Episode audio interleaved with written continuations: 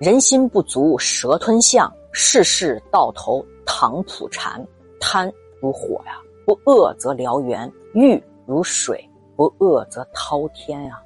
人性是贪婪的，尤其是金钱的诱惑，最容易勾起人性中巨大的贪欲。钱本无罪啊，罪在人的贪婪之心。钱一点不庸俗，庸俗的是人呐。货币发行权是一件关乎国家主权的大事儿，掌握货币发行，就掌握了国家经济发展的命脉。那西汉为什么选择开放民间自由铸币，然后又封禁，然后又开放？哎，像玩游戏似的反复，为什么呢？大家好，我是瑞奇，翻到中华书局版《资治通鉴》小黄皮二册那个版本，第二册四百六十六页。上一回我说到，周勃身为平定诸吕之乱和扶持刘恒上位的最大功臣，最后呢，被文帝刘恒猜忌，在两度辞官回乡之后啊，还是被锒铛入狱。多亏薄太后啊和郎中袁昂和贾谊的劝说，才侥幸留下了一命啊。但最后他也是郁郁而终，让人感叹帝王无情。西汉文帝乾元五年丙寅，公元前一百七十五年春季二月，地震。最初的时候，秦朝用的是半两钱，半两钱多重啊？十二铢，二十四铢是一两，十六两是一斤，所以十二铢就是半两钱。秦朝用的就是半两钱，每个钱的轻重还不一样，重的能达到十二铢，轻的也只有八铢。就那高祖。刘邦还嫌得太沉了，就是携带着不方便，又改铸成为叫夹钱，薄的呀，就跟那鱼夹一样，重一铢半，结果导致物价飞涨，一担米啊，竟然能卖到足足一万钱。夏季四月份，西汉呢又铸四铢钱，钱上标注的是半两，实际重量应该是六铢，但名字叫四铢钱。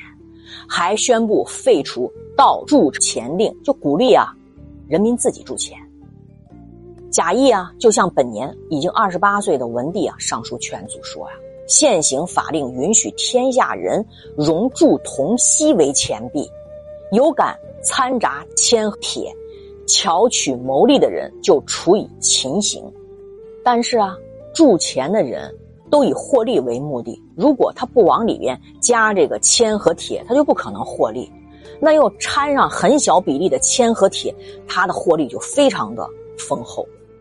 有的事儿啊是容易引起后患的，而且有的法令啊会导致违法犯罪。现在法令呢给百姓以铸币的大权，那百姓自然会隐蔽的铸造啊。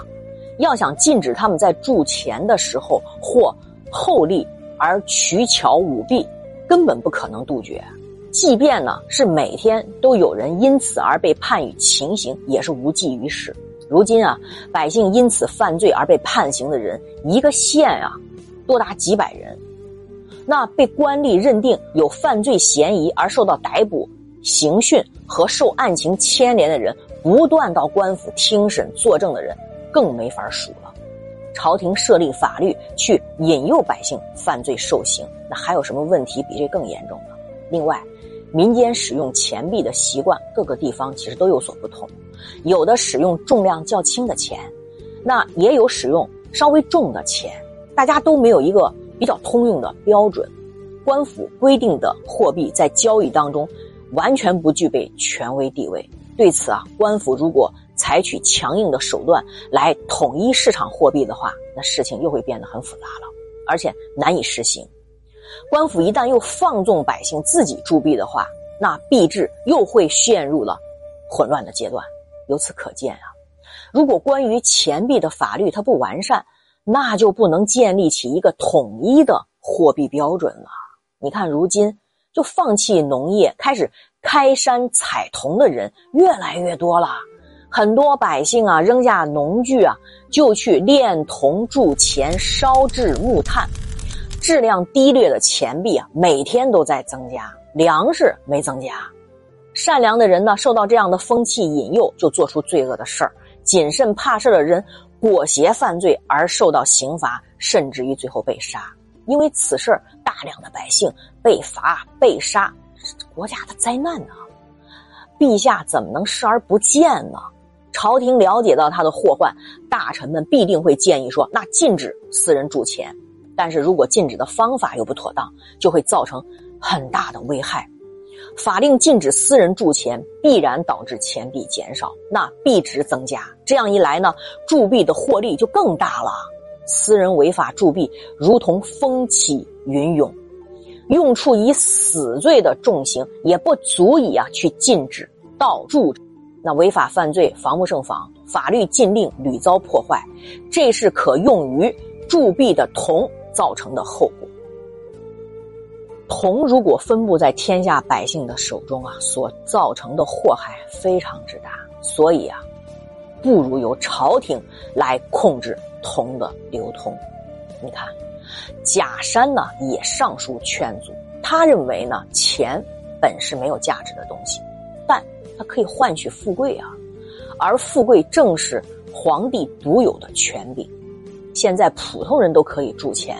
那是跟皇帝共同掌握这项权柄了，这项法律应当马上立即废除掉。哎，但是这两份上书都被文帝刘恒给拒绝了。在这个阶段啊，太中大夫邓通有文帝刘恒的极力宠爱，刘恒就想让他变得很富有，于是就把位于蜀郡盐道的铜山直接赏赐给他了，让他自己铸钱，这就等于给他一个。可以印制国家钞票的银行啊，《宁性列传》中开篇点题：“非独女以色媚，而世宦亦有之。”不仅仅单单有女人靠美色去谄媚，那世人官宦的美男也会如此。司马迁呢，在给汉文帝罗列忠宠臣。是非常多的，士人呢则邓通，患者呢则赵同、北宫伯子。当然，其中呢汉文帝啊，对这个邓通啊是非常之宠爱。我套用周星驰的一句台词，那真是犹如滔滔江水连绵不绝，又如黄河泛滥，一发不可收拾。邓通啊，那简直就是文帝刘恒心里的梦中情人。你还真不得不承认，但凡看过司马迁的记述，都会这么认为。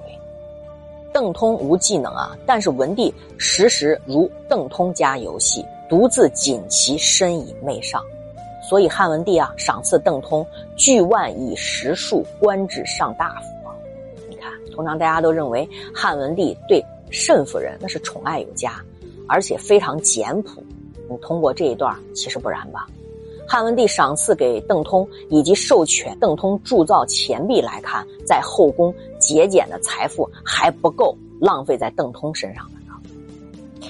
吴王刘濞的管辖范围内啊，也有一座铜山，他呢就广招天下亡命之徒啊去开矿铸钱，同时他又在东海煮这个海水制盐啊，因此吴国这些人民啊可以不缴纳税赋，但是吴国的国库还是十分的充足，有钱呐。自此啊，邓通主持铸造的叫邓钱，吴王刘濞主持铸造的叫吴钱，得以在天下流通。最初的时候啊，文帝刘恒把代国分割为两国，封皇子刘武当代王，刘参当太原王。本年呢，文帝刘恒就改封刘武当淮阳王，改封刘参当代王，负责管理原代国这些封地。新设的代国呢，包含了原来太原国以及原来代国的这些土地。中国的帝王史啊，犹如一条骨肉相间的血河，而且源远流长。你掀开血雨腥风的历史帷幔，父子反目轮番上演，兄弟成仇比比皆是啊。即便是开创文景之治的文帝刘恒，也没能幸免。除了自己啊，四位嫡子在他登基之后。接连而死，他竟连自己的弟弟啊，他都能下得了手，那这是怎么回事呢？我明天分解。那今天就到这里吧，爱你们，晚安。